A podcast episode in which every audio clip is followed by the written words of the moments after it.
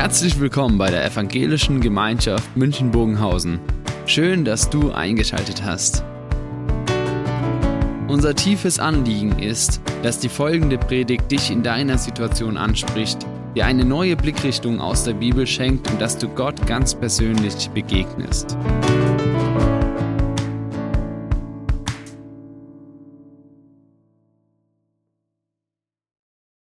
Ja, die Überschrift für unsere Predigt heute ist Leben mit Ewigkeitsperspektive. Und da möchte ich uns gerne schon direkt mitnehmen in den ersten Petrusbrief und uns direkt in den Predigtext mit reinnehmen. Da schreibt Petrus im 1. Petrus 4, den, ab dem Vers 7, die Zeit, in der alles zu seinem Ziel kommt, steht nahe bevor. Seid daher wachsam und besonnen und lasst euch durch nichts vom Beten abhalten. Vor allem aber bringt einander eine tiefe und herzliche Liebe entgegen, denn die Liebe, so sagt uns die Schrift, deckt viele Sünden zu. Seid gastfreundlich gegenüber euren Geschwistern, nehmt sie gern und ohne zu murren auf. Jeder soll den anderen mit der Gabe dienen, die er von Gott bekommen hat. Wenn ihr das tut, erweist ihr euch als gute Verwalter der Gnade, die Gott uns in so vielfältiger Weise schenkt. Redet jemand im Auftrag Gottes, dann soll er sich bewusst sein, dass es Gottes Worte sind, die er weitergibt.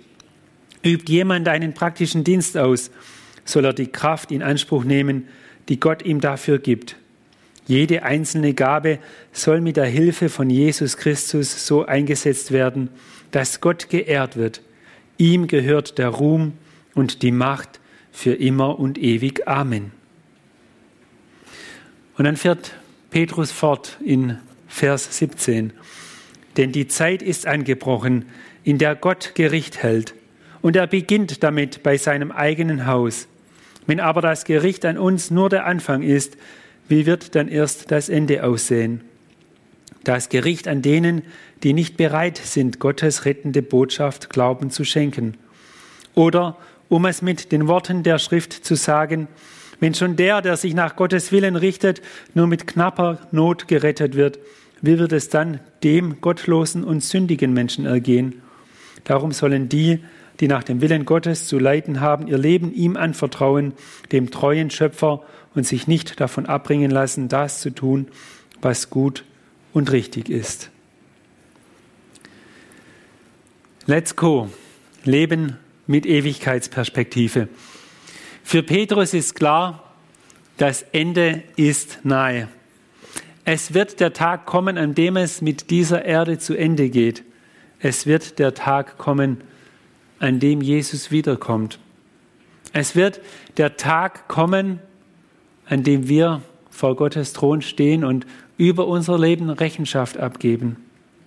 Und deshalb ruft uns Petrus zu und er sagt, hey, seid wachsam, seid besonnen, haltet Verbindung mit Jesus, steht in enger Beziehung zu ihm, lebt mit ihm, folgt ihm nach. Denn das ist die einzige Hoffnung überhaupt, die es für euch Menschen hier in dieser Welt gibt. Jesus. Und das Festmachen an Jesus und an seinem Namen. Und da möchte ich uns heute Morgen fragen, ist uns das bewusst?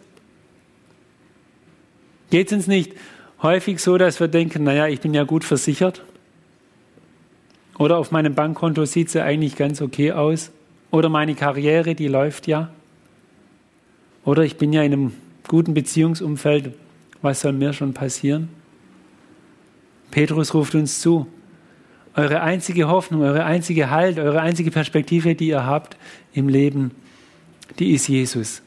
Und ich muss gestehen, mir geht es wirklich manchmal so, dass man das irgendwie aus der Perspektive verliert, dass man das irgendwie aus den Augen verliert, dass man irgendwo so im Flau des Lebens ist und alles ja irgendwie so vor sich hinläuft. Aber Petrus führt uns das mal wieder vor Augen, wie vergänglich alles ist, wie schnell alles auch ganz anders aussehen kann. Und das erleben wir ja gerade in dieser Zeit, in dieser Welt, wo plötzlich ganz vieles in Frage steht. wie weltpolitisch sich alles innerhalb der letzten vier Wochen gedreht und verändert hat, wie man plötzlich in Deutschland 100 Milliarden für Militärausgaben beschließt. Wer hätte das vor vier, fünf, sechs Wochen gedacht? Kein Mensch. Ich wurde immer beneidet für die Gasheizung, die ich zu Hause habe, weil das alles so praktikabel ist. Ja, kein Kamin im Haus, alles unterm Dach, ganz einfach. Und plötzlich steht die Gasheizung in Frage. Und das heißt, na, in Neubauten soll es zumindest schon mal keine Gasheizung mehr geben zukünftig. Alles in kürzester Zeit verändert sich. Und dann schaut man die Nachrichten und man stellt fest, wie endlich doch alles ist. Und ich muss euch wirklich sagen, die Situation in der Ukraine, das, das erschüttert mich zutiefst. Durch meinen Dienst bei Coworkers bin ich viel auf Reisen, bin ich viel unterwegs. Ich war im Nordirak, dort am Frontverlauf, im Libanon und habe dort in der BK-Ebene mit den Geflüchteten aus äh, Syrien gesprochen und das erlebt, wie das ist. Ich habe die zerbombten Städte in Mosul und Aleppo vor Augen und weiß, wie es dort aussieht und denke, das kann doch alles gar nicht wahr sein, was jetzt gerade in der Ukraine passiert. Genau das Gleiche. Und da ist eine Erschütterung, die durch diese Welt geht, die uns wirklich packt, die uns fesselt und die auch viele Fragen aufwirft. Ich möchte uns jetzt nochmal mit in die Ukraine nehmen. Und zwar ganz konkret in die Stadt Kiew. Und hier, wo der rote Punkt ist, das ist Kiew. Und ich zoome noch ein bisschen näher heran und möchte euch gerne ganz kurz Zeit geben, da drauf zu schauen werdet feststellen, dort wo der Punkt ist, das ist so ein Randbezirk von Kiew und dort ist das UETS, das Ukraine Evangelical Theological Seminar, also eine theologische Ausbildungsstätte dort in der Ukraine. Und direkt angrenzend sind diese Stadtteile Irpin und Butscha. Und von beidem lesen wir in den Medien recht viel. Es ist immer mal wieder auch in den Tagesschau, weil dort eben ganz, ganz heftige Kämpfe zurzeit stattfinden. Und ich stehe dort im regelmäßigen Kontakt mit dem Dr. Ivan Rushny, das ist der Leiter, das ist der Direktor dieser theologischen Ausbildungsstätte. Und er hat uns eben Bilder geschickt von dort, wie sie im Bunker da sitzen, mit den Auszubildenden, mit Leuten aus der Nachbarschaft, mit den Dozenten hat Bilder geschickt von der Zerstörung, dass Raketen eben dort auch jetzt am theologischen Seminar eingeschlagen haben, das Fahrzeug dort zerstört wurden. Mein Kollege, der war letzte Woche mit den Geschwistern dort im Zoom-Call und sagte, das ist schon heftig, wenn du im Hintergrund dann die Raketen äh, fliegen hörst und die Bombeneinschläge und weißt, die sitzen da mittendrin. Und dann haben wir auch diese Bilder geschickt bekommen von den Geschwistern, die dort sind und die eben sagen, und wir feiern mit den Soldaten, die Christen sind, das Abendmahl und ermutigen sie in dieser Zeit. Oder wie sie Brote backen und Brote verteilen und viele Hilfsgüter verteilen an die Bedürftigen. Und der Alban, der hat einen sehr beeindruckenden Text geschrieben zur Situation dort und zu dem, was sie machen. Und er hat geschrieben und hat gesagt, na, das, was wir immer in den Klassenzimmern gelehrt haben, dass wir inkarnatorische Mission machen, also dass wir zu den Menschen gehen, genau das zählt doch jetzt. Genau jetzt gilt es doch für uns, dass wir für die Menschen vor Ort gerne da sein möchten. Und aus dem Grund haben sie ein Team von Freiwilligen zusammengestellt, Lehrkräfte, Studierende, Absolventen, Vertreter der ukrainischen Bibelgesellschaft, die jetzt dort zusammenstehen und für die Bedürftigen da sind, ihnen helfen. Sie sagen, sie helfen mit, Menschen aus der Westukraine zu evakuieren und wegzubringen oder ihnen zur Flucht zu verhelfen. Hunderte von Menschen, gerade auch aus diesen angrenzenden Gebieten, Irpin und Butscha, ihnen eben zu helfen, dass sie weggehen können. Sie haben Tonnen von Lebensmitteln verteilt an die Menschen, die in den Bombenbunkern versteckt sind und sich zurzeit nicht trauen, hervorzugehen. Und dann sagt er, wir werden immer wieder gefragt, warum wir denn absichtlich unser Leben riskieren und warum wir ihnen helfen, anstatt selbst in Sicherheit zu bleiben. Und dann gelegen sie Zeugnis ab und teilen das Evangelium auf, aus und erzählen von der Botschaft, von der frohen Botschaft von Jesus. Und da sagt er, das ist das beste Zeugnis, was wir zurzeit geben können. Und dann berichtet er eben von Aufbrüchen, von Menschen, die wirklich zum Glauben kommen, die sich für Jesus entscheiden, in die Nachfolge kommen. Und wir mitten in all diesem Desaster, was gerade dort ist, wie dort wieder neue Hoffnung entsteht, wie dort für Menschen neue äh, Perspektive besteht.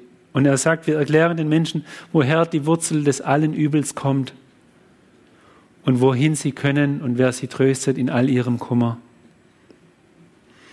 Nun sagt er immer wieder, sagen Leute, wenn das alles mal vorbei ist, dann kommen wir zu euch ein Seminar.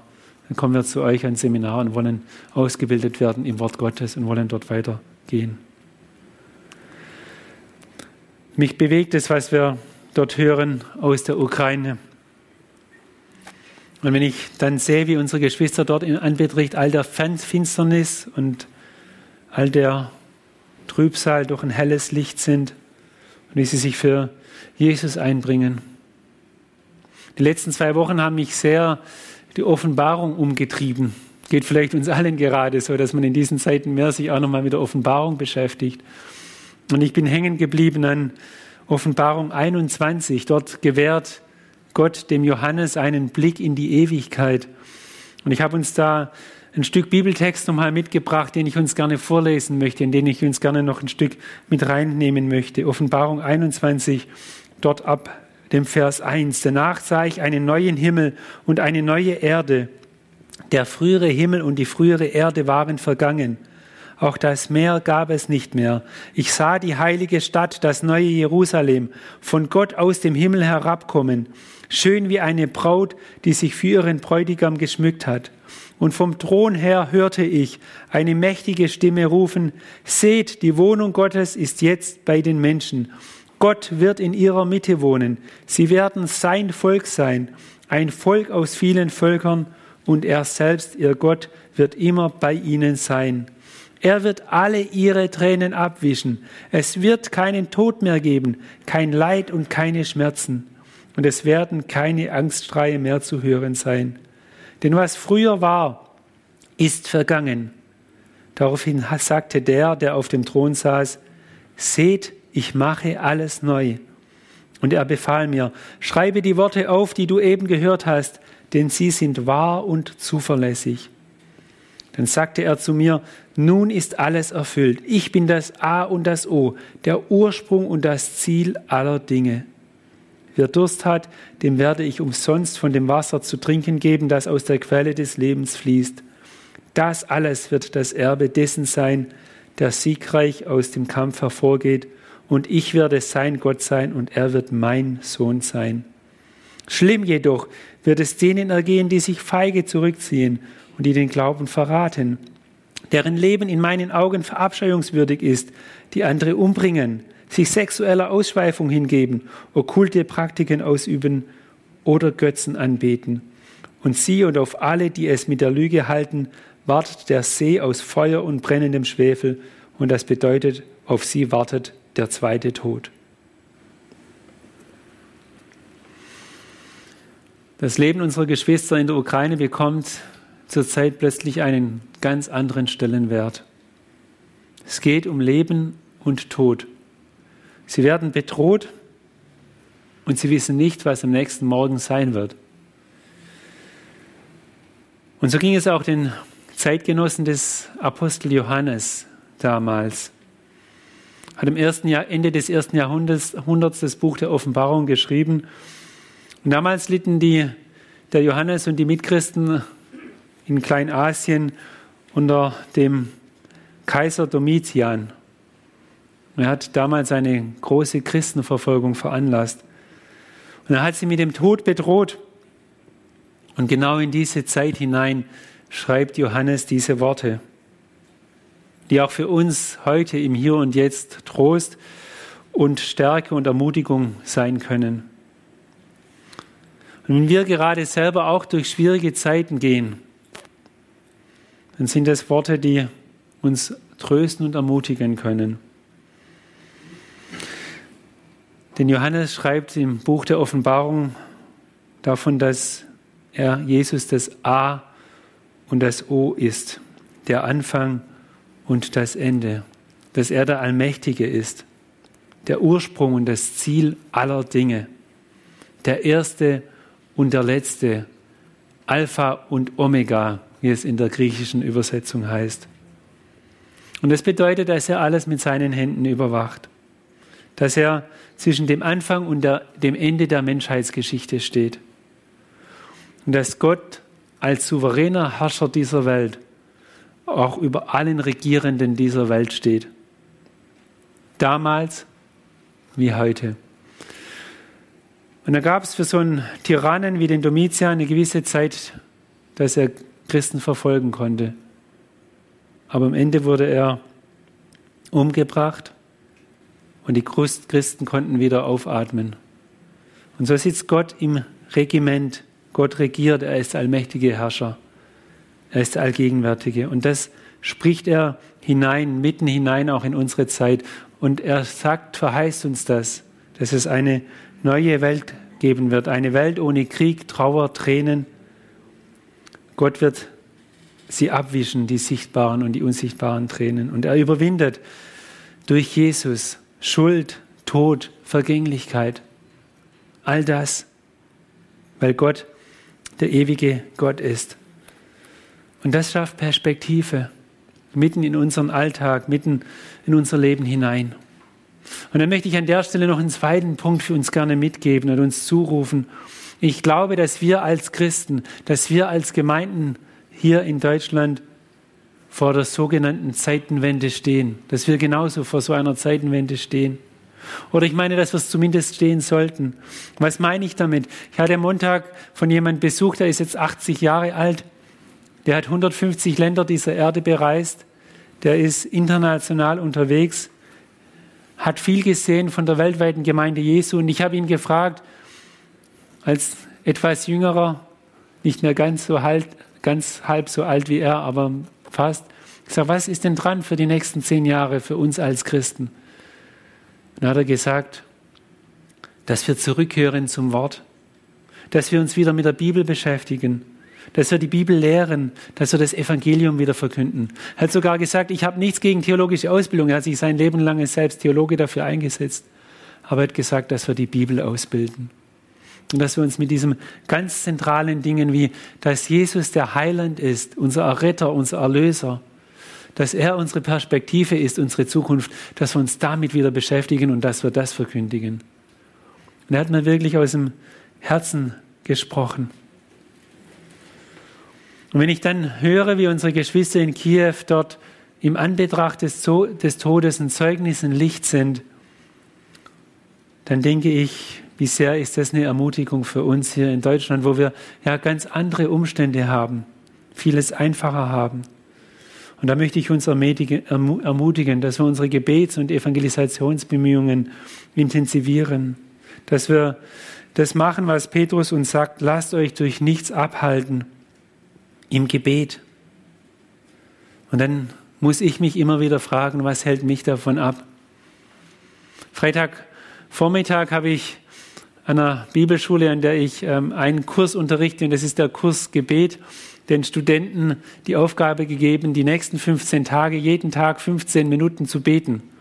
Und ich habe zu ihnen gesagt, wenn er es einen Tag nicht schafft, dann dürft ihr wieder von vorne anfangen. Und es ging mir nicht darum, den Studenten, dass sie jetzt ihre Checkliste haben und dass wir als Christen irgendwo ja unter einer Werksgerechtigkeit stehen. Ich muss das jetzt irgendwie tun, sondern ihnen einfach einen kleinen Schubser zu geben und sagen, ich möchte euch ermutigen, macht euch das doch, macht, kommt doch da mal rein und ihr werdet merken, da, da kommt Resonanz, da kommt was zurück, Gebet bewirkt etwas. Und jetzt bin ich gespannt auf nächsten Freitag, wenn dann der nächste Kurs ist, wie sie denn berichten werden von ihren ersten Erfahrungen und wie es ihnen damit geht. Aber Petrus ruft uns dazu auf, ja, lasst euch nicht halten, abhalten vom Gebet und ich muss mich immer wieder fragen, was hält mich denn ab? Und dann ist noch die Frage, was können wir heute tun im Anbetracht unseres vergänglichen Lebens im Ausblick auf eine ganze Ewigkeit? Und wie können wir uns dazu einbringen, dass wir möglichst viele Menschen Teil dieser Ewigkeit werden. Ich komme nochmal zurück zu unserem Predigtext, zu 1. Petrus, wo Petrus das eben uns so stark beschreibt und eben sagt, jeder hat Gaben. Jeder von uns. Jeder von uns hat was geschenkt bekommen. Die einen in der Verkündigung und in der Evangelisation, die anderen im praktischen und im technischen Dienst. Und wir alle sind mit aufgerufen, da wo wir stehen, so wie wir sind, ein Zeugnis, ein Licht zu sein für Jesus im Anbetracht einer ganzen Ewigkeit.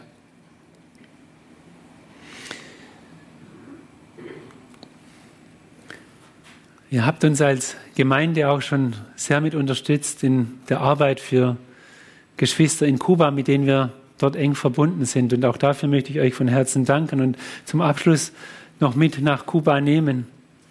Denn die Geschwister dort sind, wir, sind mir auch an der Stelle ein Riesenvorbild, wie sie sich in ihren Lebensumständen mit ihren Gaben, mit ihren Fähigkeiten einbringen.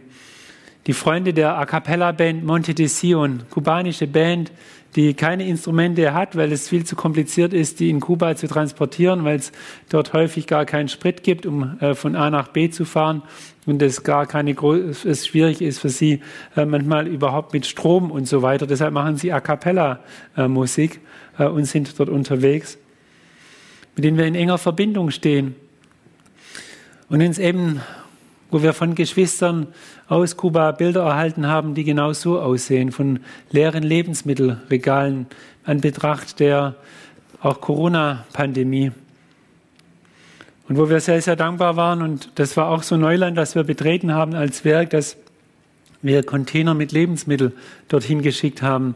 Auch mit eurer Unterstützung war das möglich. Und da sind gerade wieder fünf Lebensmittelcontainer dort angekommen und sind verteilt, geworden, verteilt worden. 80 Tonnen Lebensmittel und fast 25 Tonnen dieser Lebensmittel sind in den Osten des Landes gebracht worden. Der Teil ist am weitesten weg von der Hauptstadt, zum entferntesten von dem, wo die Musik spielt und von da, wo es noch vielleicht mehr Versorgung gibt, wurden verteilt an 600 Pastorenfamilien weil die Pastorenfamilien dort End of Pipe sind. Das heißt, sie leben vom Zehnten der Gemeinden. Aber wenn sich die Gemeinde nicht versammeln kann, beziehungsweise selbst nicht hat, um einzulegen, haben sie selber auch gar nichts. Und so konnten 600 Pastorenfamilien ähm, mit einem Teil dieser Güter äh, geholfen werden. Altenheime, an Bibelschulen wurden diese Güter verteilt und so Menschen, Christen, Geschwistern Perspektive geschenkt, in einer schwierigen Zeit, wo auch das Reich und Leib Christi ist, dass wir zusammen einstehen, dass wir ja, uns mit unseren Gaben weltweit einbringen, von hier in Deutschland hin in die Ukraine hinein nach Kuba.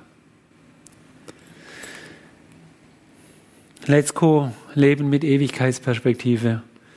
Ich möchte uns ermutigen, möchte uns auch herausfordern unser Leben im Anbetracht dieser Perspektive zu sehen. Als Trost, als Hoffnung auf eine neue Welt, die einmal da sein wird, aber auch als Ermutigung, Menschen einzuladen, diese Ewigkeitsperspektive zu erhalten. Amen. Ich bete noch mit uns. Lieber Herr, ich möchte dir danken, dass wir zu dir kommen dürfen. Und dass wir dein Wort vor Augen haben, dass uns dein Wort groß wird, Herr. Und dass wir wissen, dass unser Leben, wenn es gut läuft, 70 oder gar 80 Jahre hält. Und dass dann aber das Beste zum Schluss kommt. Ein Leben ohne Krieg, ohne Leid, Leid ohne Trauer und ohne Tränen.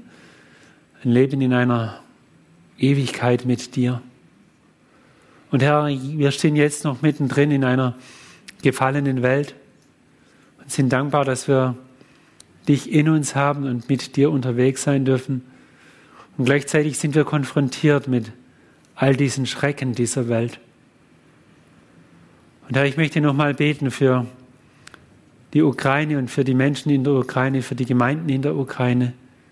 Herr, die heute vielleicht auch zusammenkommen, so wie es irgend geht, zum Gottesdienst, im Anbetracht ganz anderer Umstände.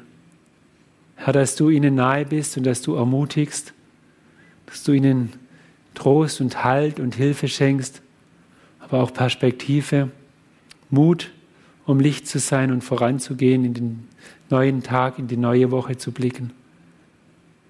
Und danke, Herr, dass, dass unsere Geschwister verheißen ist und dass es ihnen zugesagt ist, dass du bei ihnen bist, genauso wie du bei uns auch hier in München und in Deutschland bist. Und so bete ich, Herr, dass du uns immer wieder segnest und dass du unsere Leben gebrauchst zum Segen für viele. Amen.